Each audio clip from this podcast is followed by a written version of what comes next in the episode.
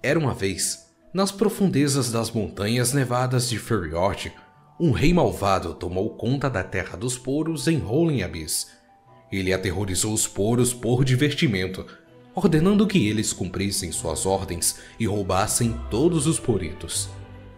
Um poro corajoso não aguentava mais o rei mau e decidiu salvar seu povo daquele terrível reinado, partindo em uma viagem saindo do Rolling Abyss para aprender a ser um herói.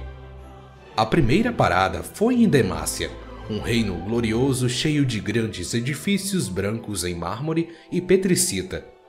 Ele pediu a ajuda do príncipe Jarvan IV e de outros magos, mas com maiores problemas em sua mente, eles o recusaram tristemente. Então, o Poro correu para Piltover, a cidade da invenção. Ele logo foi cativado pelos fascinantes aromas de café. Uma policial que passava jogou uma xícara no ar, enquanto procurava alguma coisa com sua parceira, provavelmente Zaunitas. Depois de tomar um gole do café delicioso, o corpo do Poro entrou em erupção.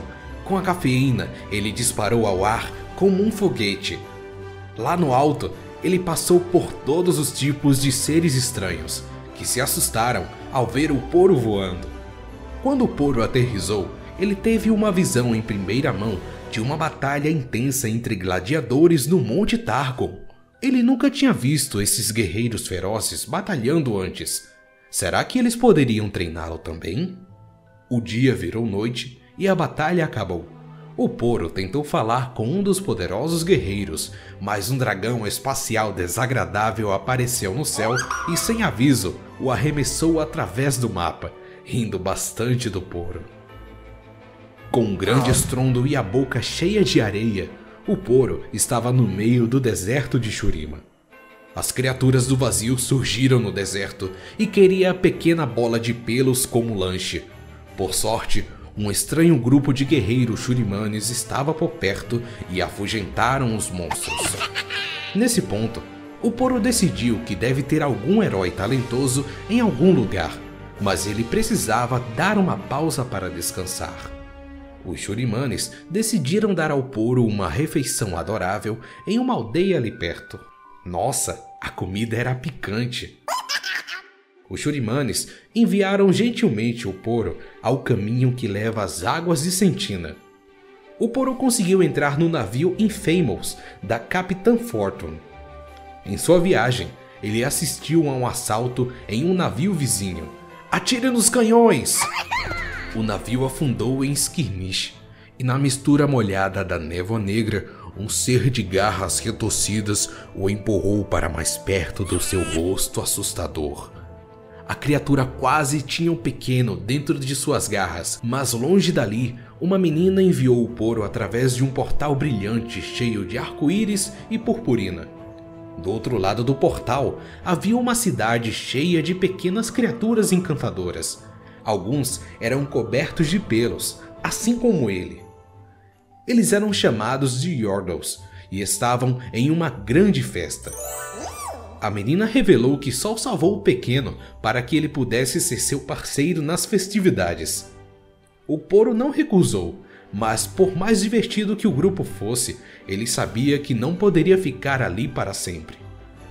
Após explicar à jovem a sua missão, o aspecto do crepúsculo enviou o Poro por outro portal, que o enviou a uma academia de treinamento ioniana especial, onde aprendeu novas habilidades com outros alunos. O Poro levou algum tempo para meditar e refletir em sua jornada. Ele aprendeu a lutar, encontrou comida deliciosa, mas tinha que encontrar um verdadeiro herói para lhe ensinar.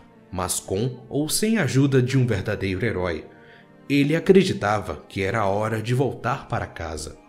Primeiro, ele tinha que seguir seu caminho através de Noxus. A jornada entre Noxus e Ionia é perigosa e foi devastada pela guerra. Então, os Ionianos decidiram escoltar seu parceiro de treinamento através do campo de batalha.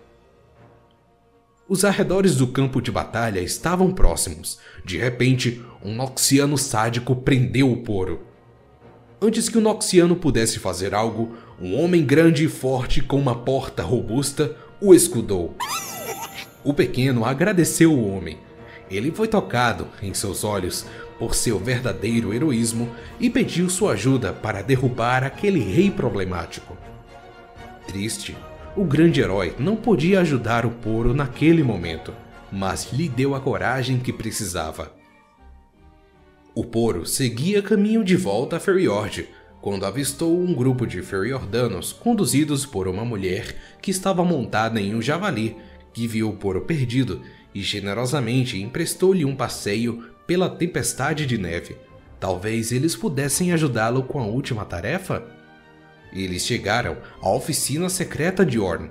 Com a ajuda do povo de Feriord, que pela natureza não resistem à fofura dos poros, fizeram lotes e mais lotes de poritos enormes, mas eles não eram apenas poritos. Eles eram especiais, pois foram feitos com a sabedoria que o poro ganhou em sua viagem. O poro voltou ao lar, onde encontrou seu povo faminto. Ele os entregou os poritos de diversos sabores e efeitos. O porito congelante disparava projéteis com a força dos canhões de águas e sentina. Os poritos super picantes ardem bastante, como as especiarias churimanes. Os poritos expressos fizeram os poros decolar de emoção, mas que não duravam muito e eles caíam fortemente no chão, causando grande estrondão. E finalmente, o mais doce de todos, o arco-íris, um porito cheio de toda a magia de sua viagem.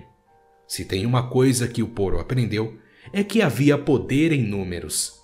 Com os poros alimentados, eles atacaram com toda a força dos poritos e finalmente derrotaram o terrível Troll. O Rei Troll não existia mais, e os poros comemoraram no estilo de Bandópolis, o bravo Poro se tornou um herói para o seu povo e foi nomeado o novo Rei Poro.